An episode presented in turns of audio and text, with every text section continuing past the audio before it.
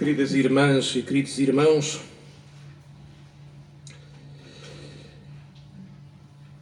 não celebramos a nossa fé, nem ouvimos a palavra do Evangelho desligados da vida do mundo e da nossa própria vida. Pelo contrário, palavra do Evangelho ouvida, ouvida aqui, é luz, é esperança, é renascimento, é ressurreição para nós crentes que ouvimos, para as igrejas que seguem a Cristo. E é no contexto trágico do mundo contemporâneo, agora, na violência destes dias de guerra, que nós acolhemos de coração dilacerado esta palavra de esperança que o Evangelho ou que os Evangelhos de cada domingo nos oferecem. Palavra de cura, palavra de pacificação interior pelo perdão, a loucura do perdão. É coisa mais difícil só Deus pode permitir que aconteça em nós. Porque a nossa lógica é da justiça e por vezes uma justiça vingativa. Quem mas faz, pagas, olho por olho, dente por dente. O armamento com que se confrontam os povos é a expressão do nosso próprio armamento interior com que reagimos, com que nos defendemos, com que julgamos e com que agredimos também. A beleza e a profundidade do Evangelho é que coloca a guerra, o começo da guerra, na profundidade do coração. O primeiro combate é dentro de nós próprios. E se não o vencemos, numa reconciliação interior nunca concluída, sempre a recomeçar. Acontece, acontece, não com pedras, mas com mísseis, o que está a acontecer nos campos da Ucrânia e da Síria e de outros mais.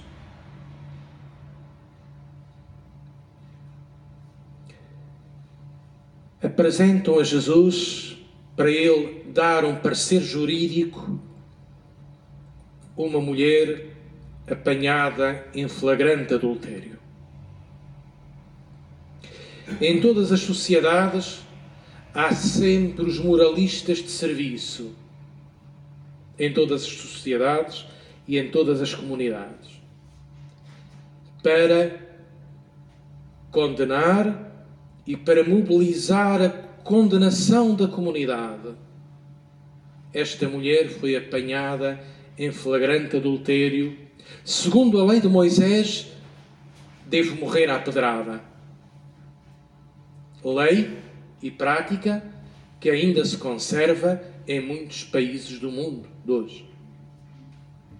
E que, felizmente, felizmente, a tradição cristã inspirada neste Evangelho deu um passo em frente, tentando salvaguardar a dignidade da mulher que, sendo pecadora, tem uma história muito maior e uma dignidade muito maior que a circunstância do seu pecado.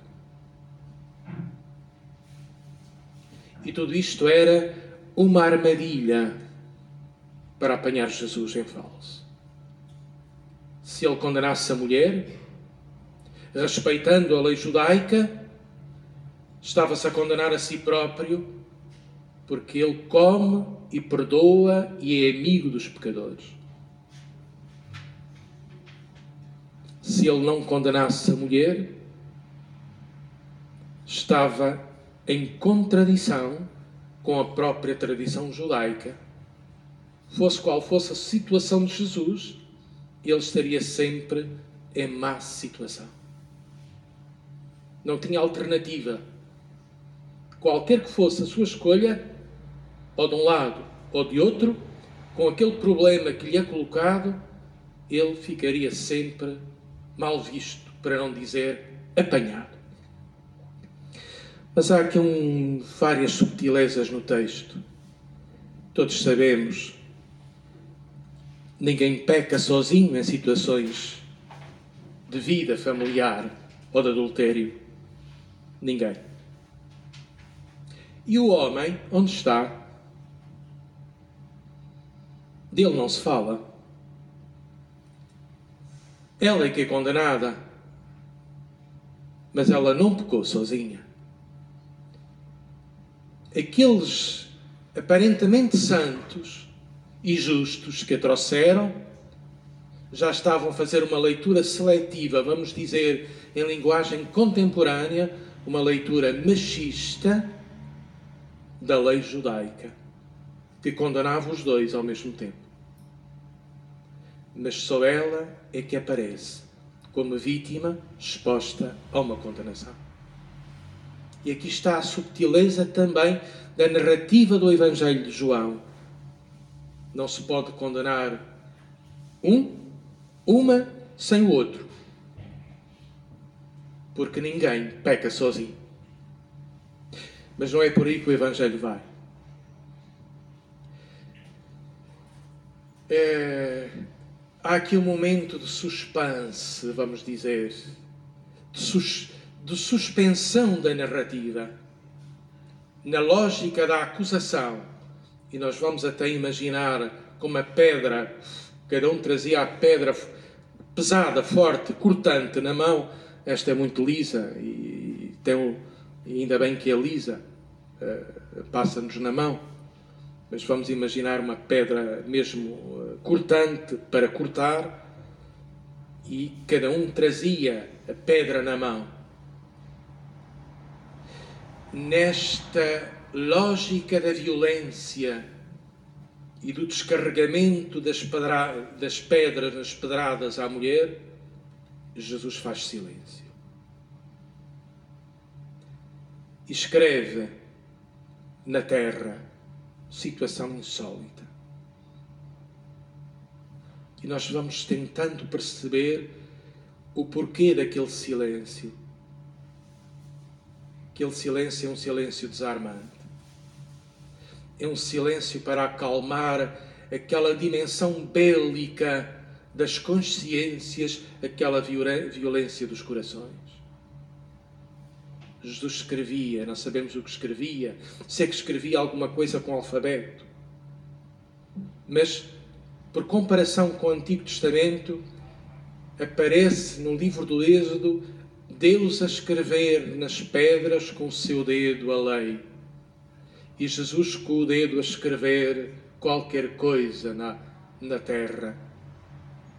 Jesus escreve a sua lei, a lei nova da misericórdia na terra da nossa humanidade, que é pobre, que é frágil e que é volátil. E que beleza nesta interpretação. Levanta-se e diz: ele não olha diretamente a mulher para não condená-la. Sua cara em baixo é um respeito profundo por todas as pessoas quem não estiver em pecado, que atire a primeira pedra. E os acusadores passam a ser acusadores de si próprios. E aqui está uma inversão profunda no Evangelho. Antes de condenares os outros, vê a tua vida. Antes de atirares pedras à moralidade alheia, vê quanto és pecador ou pecadora e quanto careces também de perdão. Quem não tiver a primeira, quem não tiver em, quem não estiver em pecado, atira a primeira pedra. E é curioso como nos diz o texto. Todos começaram a ir embora, a começar pelos mais velhos. Porquê os mais velhos? Porque mais viveram e mais pecaram, porque mais conhecem da vida. e têm as mangas mais largas e percebem, pela sabedoria da experiência adquirida, que precisamos de ser muito misericordiosos para que a vida avance dentro de casa, dentro de uma comunidade, dentro das nossas próprias famílias. E a importância dos avós e das pessoas sábias pela idade, pelo que viveram, pelas dores que ultrapassaram, pelos conflitos que atravessaram e pela capacidade de perdoar aquele que conseguiram alcançar. Fica Jesus só com a mulher. Santo Agostinho dizia: a miserável e a misericórdia. E é neste momento que os dois se encontram face a face. Que Jesus se levanta e diz: Ninguém te condenou, mulher? Não. E eu também não te condeno. Vai e não voltes a pecar. Não é pedido à mulher uma promessa de fidelidade futura. Não é pedido à mulher uma confissão de culpa. Nada. Vai. Tua vida tem futuro. Tua vida pode recomeçar. A história do teu passado não tem de pesar sobre o teu futuro. Isto é a experiência evangélica cristã. A ressurreição pelo perdão.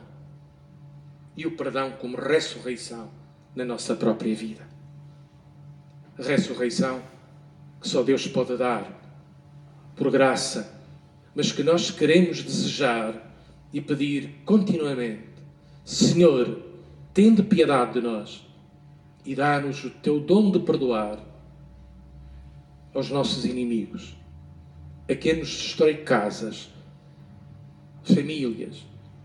Isto é tão difícil, é impossível, é loucura mas é a maior graça que se pode viver em experiência cristã.